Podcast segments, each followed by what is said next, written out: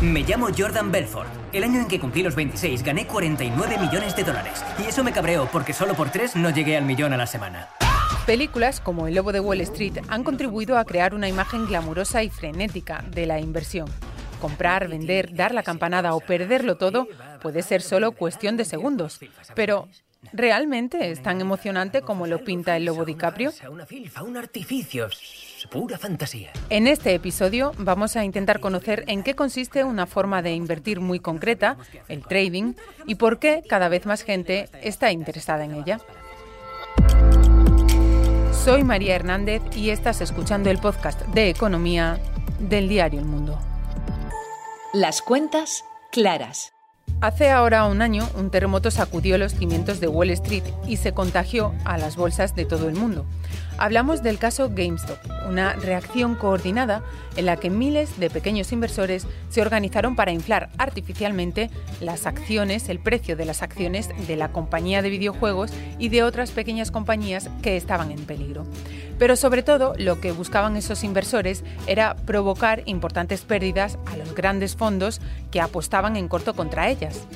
Y lo consiguieron consiguieron provocar las pérdidas y consiguieron también lanzar un aviso sobre hasta qué punto los pequeños inversores pueden influir en los grandes mercados. Pero además de todo eso, el caso GameStop puso el foco en una forma de invertir que se conoce como trading. Y de trading vamos a hablar esta semana con Paco Estrada, CEO de Traders Business School. Hola Paco. Hola, ¿qué tal? Buenas tardes. Paco, voy a empezar por lo más básico. ¿Qué es el trading y qué es ser un trader? El trading es la actividad de, especular en los mercados financieros con el objetivo de ganar beneficios, ¿vale? Eh, consiste en comprar o vender activos financieros de distintas tipologías, como pueden ser acciones, pares de divisas, materias primas o las criptomonedas, que están muy de moda. ¿Vale? Eso sería eh, qué es el, trading. ¿Qué es el trader? Pues obviamente eh, la persona que hace trader. Hay distintos tipos de trader que, bueno, por no hacer muy extensa la, respuesta, eh, hay tres, que son scalper, day trader o swing trader, dependiendo de el tiempo que estés delante de una operación. ¿En qué radica esa diferencia? Sí, pues mira, hay varios tipos de trader. Yo defino, diferencio básicamente tres. Uno es el scalper, que es la persona que hace el trader que hace scalping, que es un tipo de operativa en el que las operaciones duran muy poco se abren y cierran operaciones en cuestión de segundos o con muchos minutos, ¿vale? Para esto hay que estar muy eh, delante de la pantalla, no puedes hacerlo sin estar delante. También está el day trader, que es eh, la persona o el trader que está delante, que abre y cierra operaciones en el mismo día, ¿vale? Suelen durar minutos o pocas horas, pero en cualquier caso no pasa de una operación de un día para otro. O el swing trading, que es la persona que hace operaciones y las abre hoy y las cierra días o semanas. Esos serían los tres tipos de trader. Tú lo decías también en la definición, Paco, y hay, hay quien critica el trading o que no lo acaba de ver con buenos ojos porque lo relaciona con, con, la especulación y con movimientos especulativos. Van un poco por ahí las cosas. También tú decías, hacer trading es especular.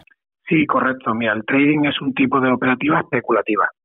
No obstante, la mala fama o lo malo que tiene el trading realmente no es el trading en sí, es la, falsa publicidad o las falsas expectativas que, de rentabilidades impresionantes o desmesuradas que se tratan de que tratan de generar o algunos brokers o algunas personas, ¿vale? Que, que bueno, que todo, seguro que al escucharme algunas personas ya se están imaginando qué tipo de personas son. Pero el trading bien aprendido es como llevar cualquier otro negocio, no hay que tener miedo en absoluto.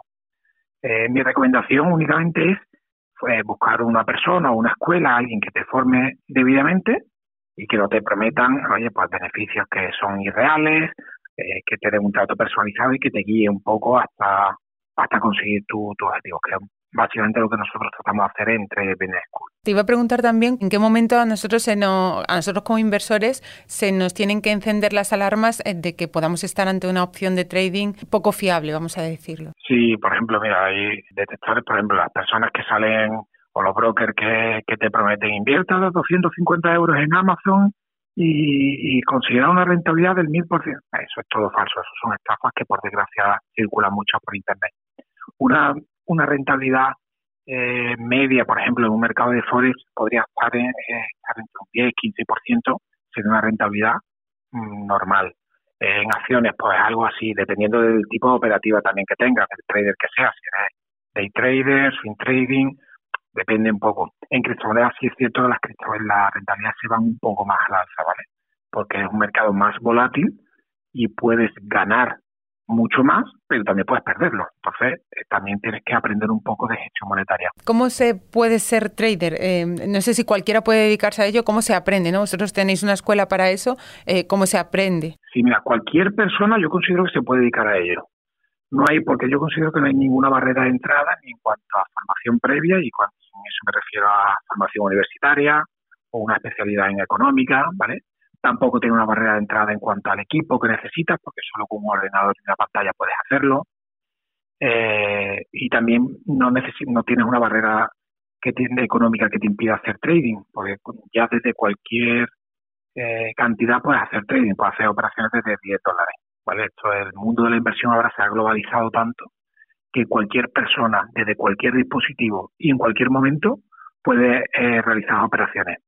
Pero para hacerlo bien y con cierta garantía, mi recomendación es siempre invertir un poco en ti, un poco en tu formación, ¿vale? Para, para que puedas invertir con cierta garantía. Justo tú también ahora lo mencionabas, Paco, a raíz de la pandemia y del confinamiento, el interés por esta forma de invertir ha crecido mucho, tanto en personas que recurren a plataformas o a agentes de trading, como en personas que se interesan por formarse para hacerlo ellos directamente. ¿A qué crees que se debe ese aumento del interés y que entiendo que vosotros también habéis percibido en la escuela? Sí, mira, es un poco lo que te decía antes, que el, que el mundo de la inversión, o sea, como se ha globalizado tanto, ya cualquier persona, desde cualquier dispositivo, desde un ordenador, desde un móvil, desde una tablet, puedes operar cualquier activo del mundo y en, cuestión de segundos. Entonces eso, al globalizarse tanto, no lo identifico tanto con la pandemia, sino quizá un poco con la, con la inflación que estamos subiendo, eh, padeciendo. La gente sabe que su dinero cada vez vale menos dinero para el banco,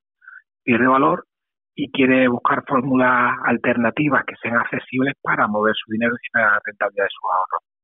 Eh, también es cierto que cuando antes, lo que te decía de la facilidad de la operativa, ahora, eh, cuando antes paraba a comprar una acción de un banco, del Banco Santander, tenías que acudir al mismo banco, para en cualquier dispositivo puedes operar cualquier acción del mundo, ya no de España. Se cumple un año del caso GameStop y de todo el, tsunami que supuso para los mercados. Em, ¿Qué queda de todo aquel episodio o cómo crees que ha influido o que ha cambiado en los mercados? No sé si todavía quedan reminiscencias de aquello o bueno, fue algo puntual y, sin más. Más que algo puntual, se ha, se vivido algún caso más de, GameStop eh, por, la, por las redes sociales de Reddit también hay casos como el de Elon Musk, que bueno, pues cuando pone en su Twitter eh, algo sobre Dogecoin o Cardano o esto, eh, son personas o redes sociales que influencian mucho lo, en que un activo se mueva hacia una dirección u otra. Eh, pocas personas o pocas redes sociales pueden, pueden hacer esto. Es algo que se da de forma atípica, es algo inusual, pero yo no descartaría que se pueda dar en el futuro. Vamos a lo práctico, Paco, eh, porque para eh, hacer trading eh, es necesario hacer un buen plan de trading, ¿no? ¿Cómo se hace esa planificación? ¿Cómo logramos que, sea un buen plan, ¿no? Para iniciarnos en, el, en la operativa. Tener un plan de trading es importante porque, bueno, como en cualquier otro negocio, antes de iniciarlo, oye, pues hacer un estudio de mercado, hacer un plan de negocio, ¿vale? Pues el trading es lo mismo.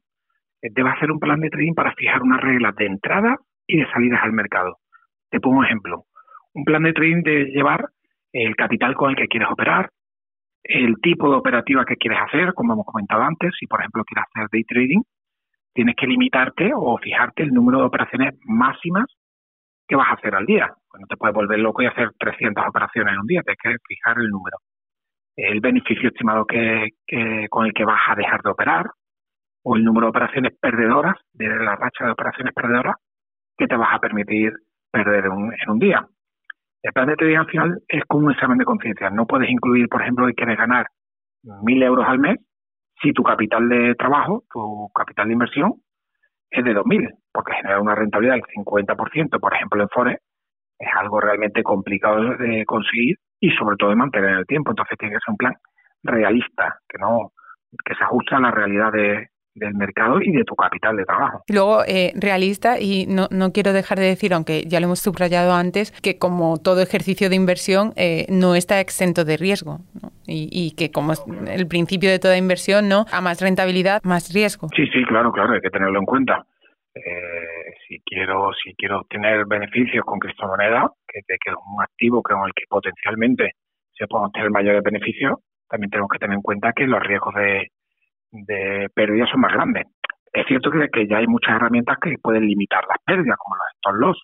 Puedo fijarme una orden de stop loss y limitar la pérdida, y cuando voy ganando, alargar los beneficios. Esas son herramientas que obviamente ayudan a limitar esta pérdida y potenciar los beneficios. En el podcast de esta semana, Paco, eh, nosotros empezamos hablando un poco de, la película El Lobo de Wall Street, ¿no? Como cosa curiosa, las películas y nos han ayudado a crear en el imaginario la idea de que los traders son personas que viven una actividad frenética, ¿no? No sé si eso es verdad, ¿no? Si, si vosotros vivís en un sin vivir. No, no tanto, ya depende del tipo de operativa. Si un scalper sí, sí vive más tensionado porque cierra operaciones en cuestión de segundos, pero te puedes ordenar tu operativa y tu capital de trabajo para, para operar de distintas formas. De todas formas, en el caso del lobo de Wall Street, son operadores que es lo que viene a ser un broker. Ellos eran brokers que cogen eh, emite, la orden de mercado de sus clientes y la emitían al mercado. Hoy esa función la hace una plataforma, un software como el que son los brokers actuales que tenemos, como, no sé, son muy conocidos, no son los que más me gustan, que la función que hace es esa, la que se ve en el logo de Wall Street, coger tu orden y emitirla al mercado y cobrarte una comisión por ello. Entonces, con el trading eliminamos ese intermediario. Claro, claro, ya es automático, ya es un software que hace la, esa, esa función que se ve en el logo de Wall Street, eh, ya no existe. O en otras películas de los años 80 como el famoso Gordon Gekko, esa función ya no existe. Y con los mercados, los gobiernos y los ciudadanos pendientes de la inflación, de los bancos centrales y de la situación en el este de Europa, terminamos esta semana.